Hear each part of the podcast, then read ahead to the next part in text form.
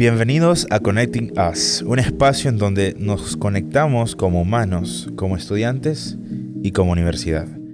Hoy abordaremos un tema delicado, pero muy importante, el maltrato en las relaciones de pareja y la importancia de reconocer comportamientos dañinos. En la vida universitaria nuestras relaciones con amigos, compañeros de clase y parejas son fundamentales y son parte de nuestro día a día. Pero la pregunta es, ¿cómo saber si estamos en una relación saludable? Mi nombre es Israel Recuenco y estoy acá con Ilianex Pérez, quien es doctora en psicología sumamente experimentada en tema de las relaciones y sobre todo de este tema que es el abuso y el maltrato. ¿Cómo estás, Ilanex? Bienvenida. Saludos, estoy muy bien y te agradezco mucho por la invitación de estar aquí hoy. ¿Qué opinas del tema que vamos a, a tratar hoy día? Muy relevante, sumamente relevante porque cuando hablamos de relaciones que pudieran ser maltratantes, estamos hablando de unas experiencias que no solo impactan la, la, relación de pareja, es que impactan nuestra vida diaria, nuestros estudios, trabajo, relaciones con la familia, amigos. Nos eh, nos va a influenciar de muchas formas en lo que decidimos o en lo que eh, dejamos de hacer. Así que es importante abordar estos temas. El ser humano es un ser de relaciones, de que nace hasta que muere, ¿verdad? Y, y creo que el que tomemos un tiempo para poder hablar de esto a nuestros oyentes en este momento nos va a servir, ¿no? Tú nos vas acá a hablar ya posteriormente de alguna fase, de qué es lo que pasa, eh, porque sin duda alguna, tú que estás escuchando y nosotros también, hemos sido o testigos o hemos estado dentro de una relación abusadora, ¿verdad? Es complicado. Eh, la verdad es que eh, este podcast le puede servir a, las personas que estén en una relación de maltrato o que les pudiera servir en el caso de identificar conductas, algunas señales que de alguna manera eh, puedan prevenir entrar en algún tipo de relación abusiva. Así que eh, vamos a abordar este tema y, hacerlo con mucha responsabilidad sobre todo. Exactamente, exactamente. Eh, bueno, y Lenex, creo que la primera pregunta, la cual te voy a pedir que nos pueda responder es, ¿cuáles son los signos que podrían indicar que una relación no es saludable, pero quizás más allá que no es saludable, que es maltratadora, abusadora? Pues mira, eh, yo parto de la premisa de que el ser humano es libre y si estás en una relación en donde tienes que cuestionarte continuamente esa libertad, ya es la primera, el primer rasgo que tendríamos que verificar donde sientes miedo, sientes temor constante de es que esta persona va a pensar esto, va a decir esto, va a reaccionar de esta manera. Como que estoy constantemente siendo evaluado.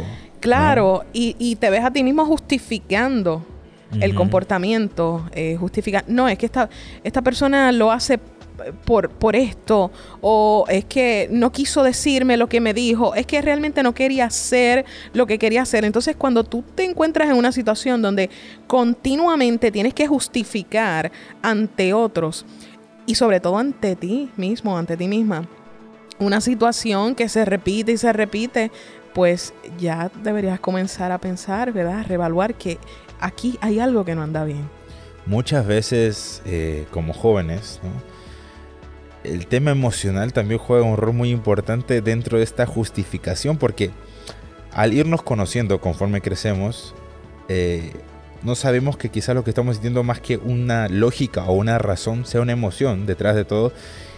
Y es tan fuerte que justifica a un nivel entre comillas, racional esta acción, ¿no? Llegamos a ese punto de justificar racionalmente, pero al final es la emoción hablando porque aún no lo hemos descubierto, quizás. Claro, y hay, y hay que dejar claro que esta justificación no culpabiliza a la víctima de ninguna manera.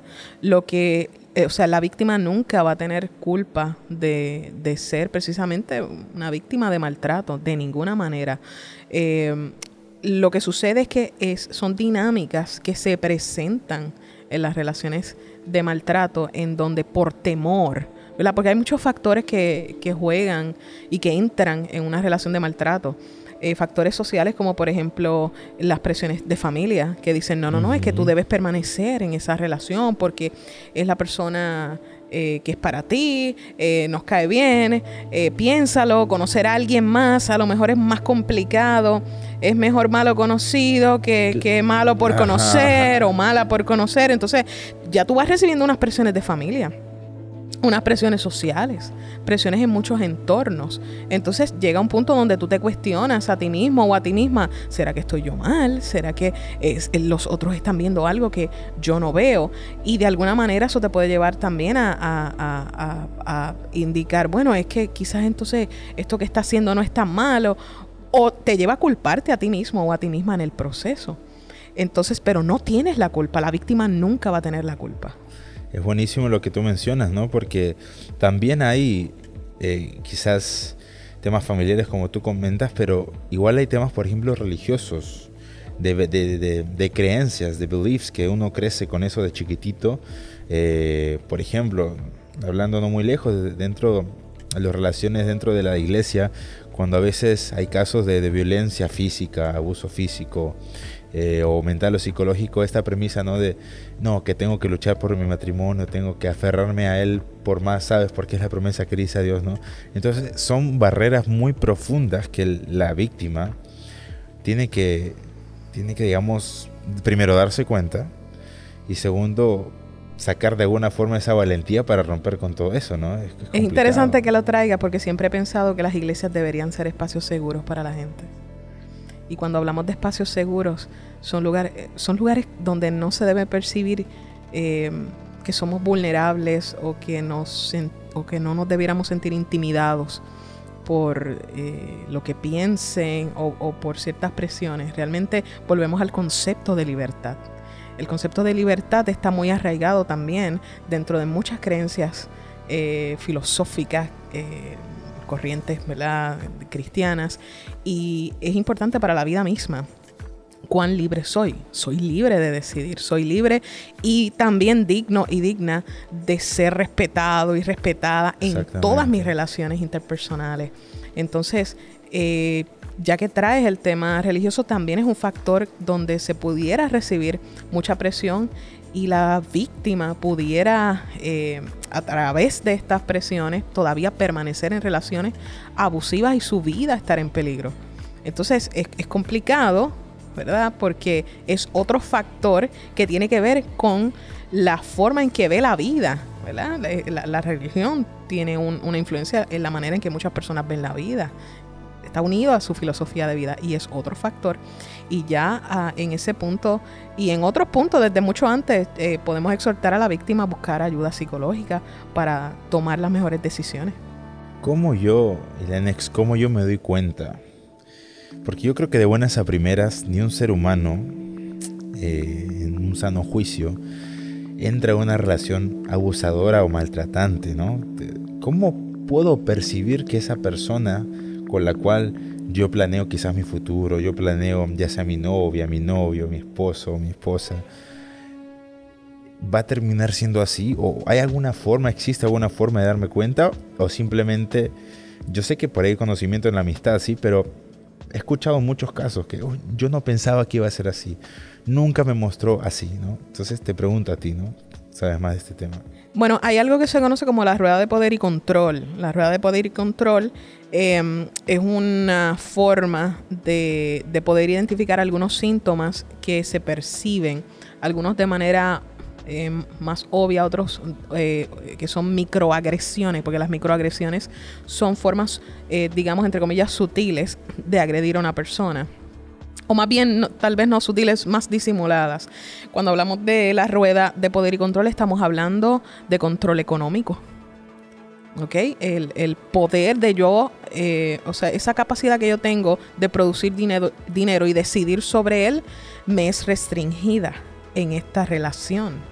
¿Ok? algunas personas se les, les dicen, no, no, no, es que tú tienes que manejar el dinero de esta manera y lo pone como una regla absoluta sin entrar en un proceso de diálogo. ¿Ok? Ahí está el... Em, en la rueda de poder y control podemos ver el aislamiento. No, bueno, es que a mí no me gusta compartir con tu familia. Pero lo que pasa es que en este proceso... O con amigos también. Claro, y con amigos. En este proceso de, esta relación que hemos decidido tener, mi familia también es parte de mi vida y es importante. Entonces, eh, por ahí va abriéndose una, un espacio donde al finalmente te dice, no, no, es que no me gusta que tú compartas con esta gente porque es que no me parece que aportan a tu vida. Y va una restricción entonces eh, en tus relaciones interpersonales.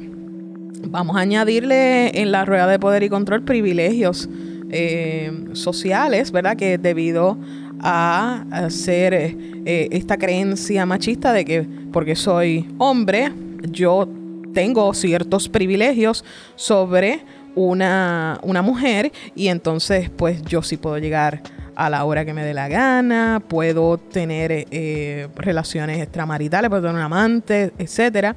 Y eso son formas de maltrato. Muchas personas no se lo plantean, pero la infidelidad es una forma de maltrato, maltrato emocional. Hay una, un, eh, un constante eh, sentimiento de que eh, me están vulnerabilizando, de que yo no sirvo. Este, hay, hay, hay un constante... una insinuación constante de que es un privilegio para ti que yo esté contigo, ¿ok? Porque no vas a conseguir a alguien más. Em, hay, hay un control, hay unas restricciones respecto a la vestimenta. Vas a vestir de esta manera, vas a pensar de esta manera, vas a actuar de esta manera, vas a decir esto. O sea, eh, por eso ahorita traje el concepto de libertad. Soy libre de actuar, de pensar y de sentir en esta relación. Entonces esa es una pregunta, que abarca. fundamental, pregunta casi de existencia dentro de una relación. Claro y es interesante porque desde el punto de vista como adventistas que somos, creemos que el amor solo se puede ejercer en la libertad. Es su espacio, digamos, natural y el único que existe, porque, claro, y la obediencia es lo mismo, se ejerce dentro de la libertad, porque si no, no es ni obediencia ni es amor, ¿no? Entonces, creo que esa pregunta, ¿no? ¿Estoy siendo libre? ¿Me siento libre en esta relación? Como tú lo mencionas, es la pregunta es, fundamental. Es interesante porque si traes el concepto del adventismo, eh, en el adventismo se cree que nosotros hemos sido libertados por Jesús. Entonces, si lo evalúas, nosotros no fuimos libertados para ser luego subyugados a una persona. Perfectamente, perfecto. la libertad es completa, la libertad es sin restricciones, es una libertad completa. Ya si vamos a entrar entonces eh, eh conceptos religiosos, la, libertad es absoluta, se es libre o no se es libre. Es como la luz está encendida o está apagada, no hay, no hay términos medios no, en No hay término medio, porque si un término medio no es libertad simplemente. No. Oye, y hablando de esto, eh, hay una psicóloga que se llama Leonor Walker, ¿no? que de hecho está distinguida e incluida dentro del Salón de la Fama de Mujeres en Colorado eh, desde el año 1987, y ella nos habla acerca de esta rueda del maltrato, ¿sí? Eh, coméntanos un poco esto, estas fases que, suceden.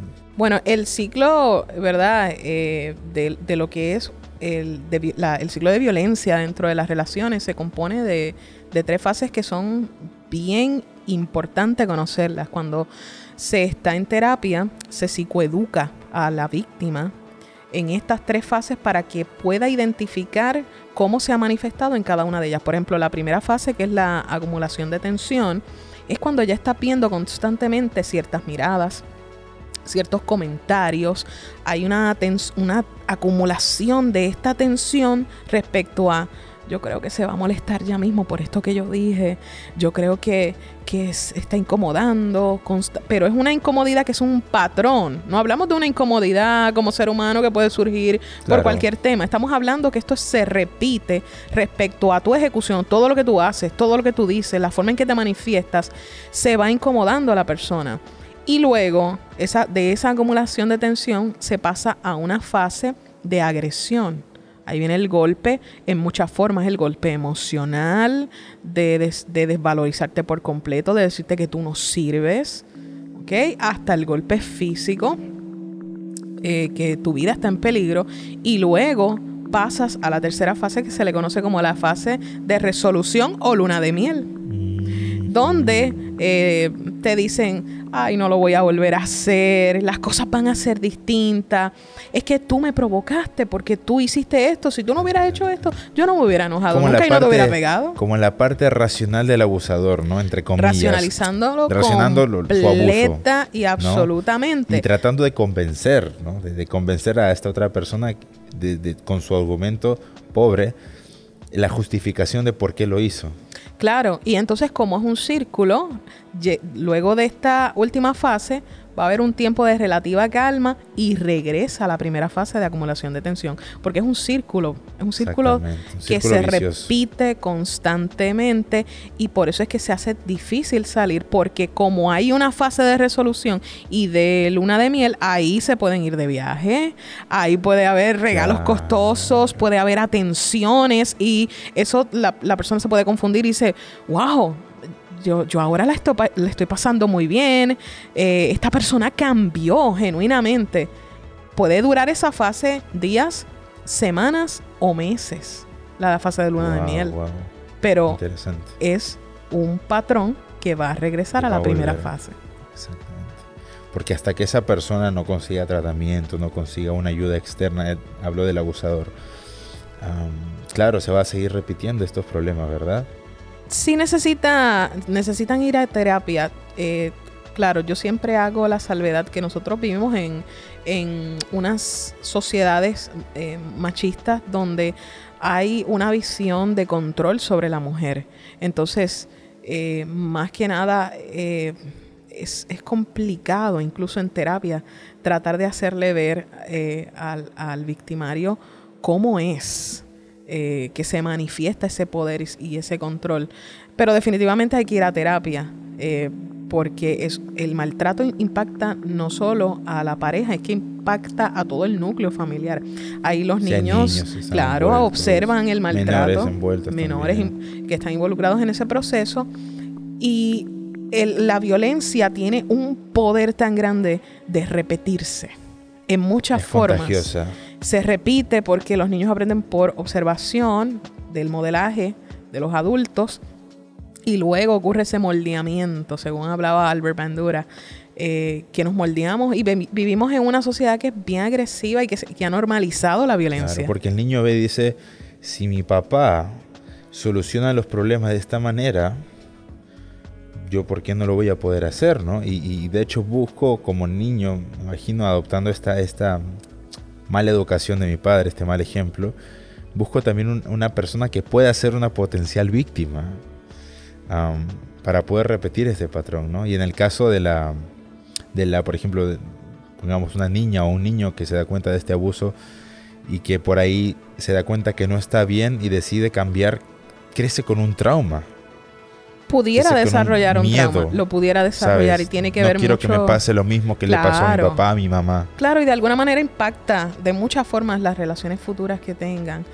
Em, hay, hay temores involucrados en el proceso, hay cuestionamientos, hay culpas, hay rencores. Entonces, todo ese núcleo familiar se ve eh, afectado.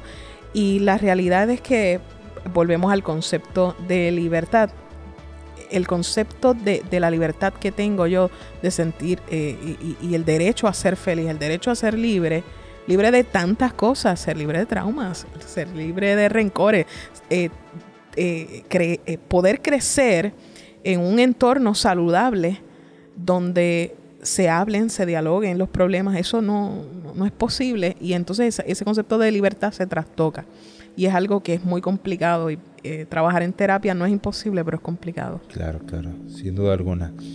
Eh, bueno, y Lenex, ya habiendo hablado del tema, a quien nos está escuchando en este momento, ¿qué pasa si yo me di cuenta, yo Israel me di cuenta que estoy en una relación abusiva, maltratante? Ya me hice esa pregunta, ya escuché lo que, lo que este podcast me, me dio, de buena manera me sirvió a darme cuenta, ya I realize que estoy en una situación.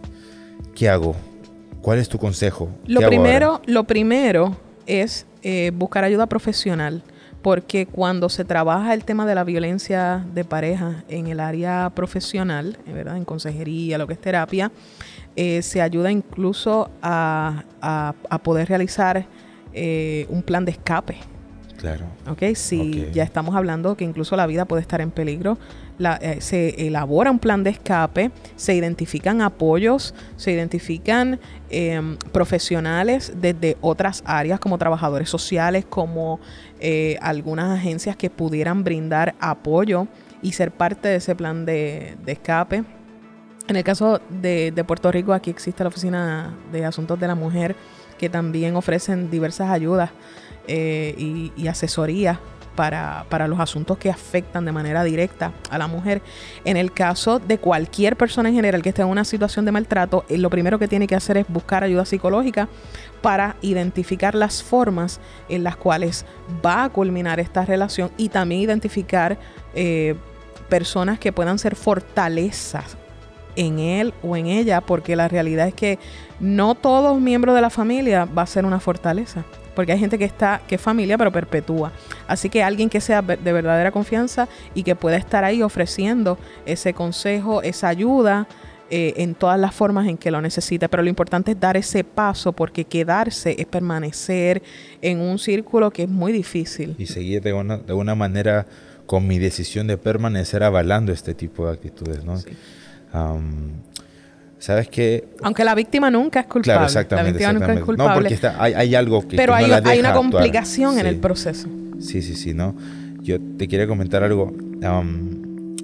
y es bueno que por ahí alguien que nos está escuchando, que pasa por esto, que, que lo dejes tú claro desde, desde, tú como profesional de la salud. Los psicólogos tienen un, un, un juramento, digamos, un compromiso. Código de ética. Exactamente, un código de ética que no va a salir ¿no? Para afuera. O sea, no te debo de tener miedo yo como consultante, de, tú como psicóloga, por ejemplo, de que tú le vayas a decir esto a alguien por más, por ejemplo, involucrada que te encuentres con esa persona, ¿verdad?